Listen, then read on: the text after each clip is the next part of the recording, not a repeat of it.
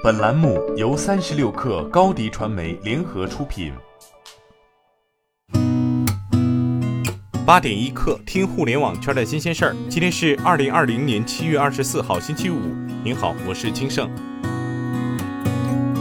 首先来关注特斯拉。特斯拉第二季度财报显示，特斯拉第二季度营收达六十点三六亿美元，净利润为一点零四亿美元，已经连续四个季度实现盈利。马斯克在二季度财报电话会议上表示，特斯拉上海工厂零部件供应本土化效果明显。二零二零年年底，预计中国产零部件率将达百分之八十。此外，马斯克还呼吁矿场开采更多的镍金属，镍是电动汽车电池中的关键成分。马斯克警告说，目前电池的生产成本依然是限制特斯拉增长的一大重要因素。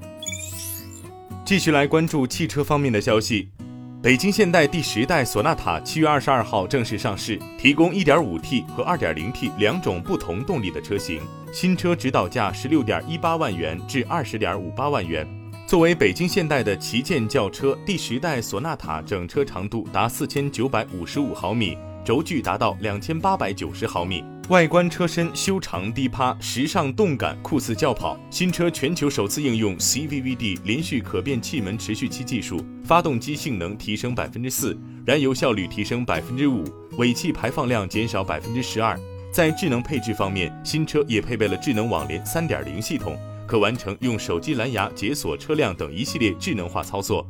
值得一提的是，北京现代第十代索纳塔通过二十三项 ADAS 的辅助驾驶系统控制，实现了 L 二级自动驾驶辅助功能。据业内人士分析，第十代索纳塔具有较强的竞争优势，或将成为 B 级车新标杆。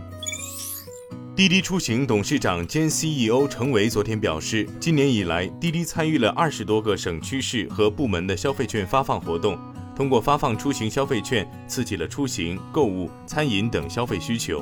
在出行刺激下，乘坐网约车的人越来越多，加速了各地经济的复苏。在就业方面，程伟透露，滴滴在产业链上下游拉动六百余万相关就业岗位，为超过千万的网约车司机、代驾师傅、共享单车运维工作者提供灵活就业机会。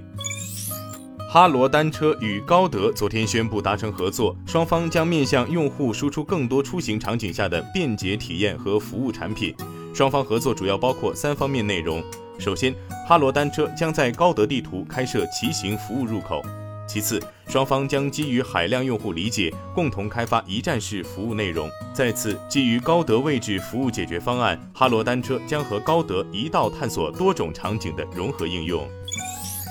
针对用假人安检一事，中通快递昨天发布声明回应称，经核实，河南鹿邑县网点存在快递安检操作违法违规的问题。中通快递河南省管理中心已于七月二十号要求河南鹿邑县网点停业。即日起，中通将在河南省展开为期一周的安全隐患排查整改和寄递安全三项制度培训。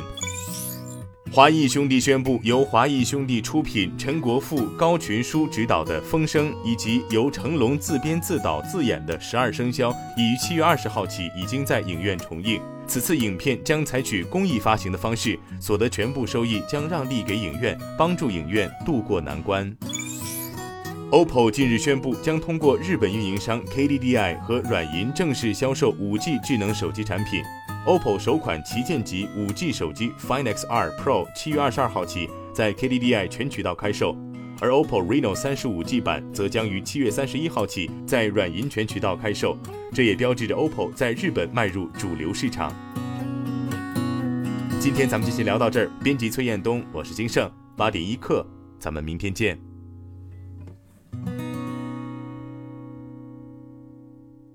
欢迎加入三十六氪官方社群，添加微信 baby 三十六氪 b a b y 三六 k r，获取独家商业资讯，听大咖讲风口，聊创业，和上万客友一起交流学习。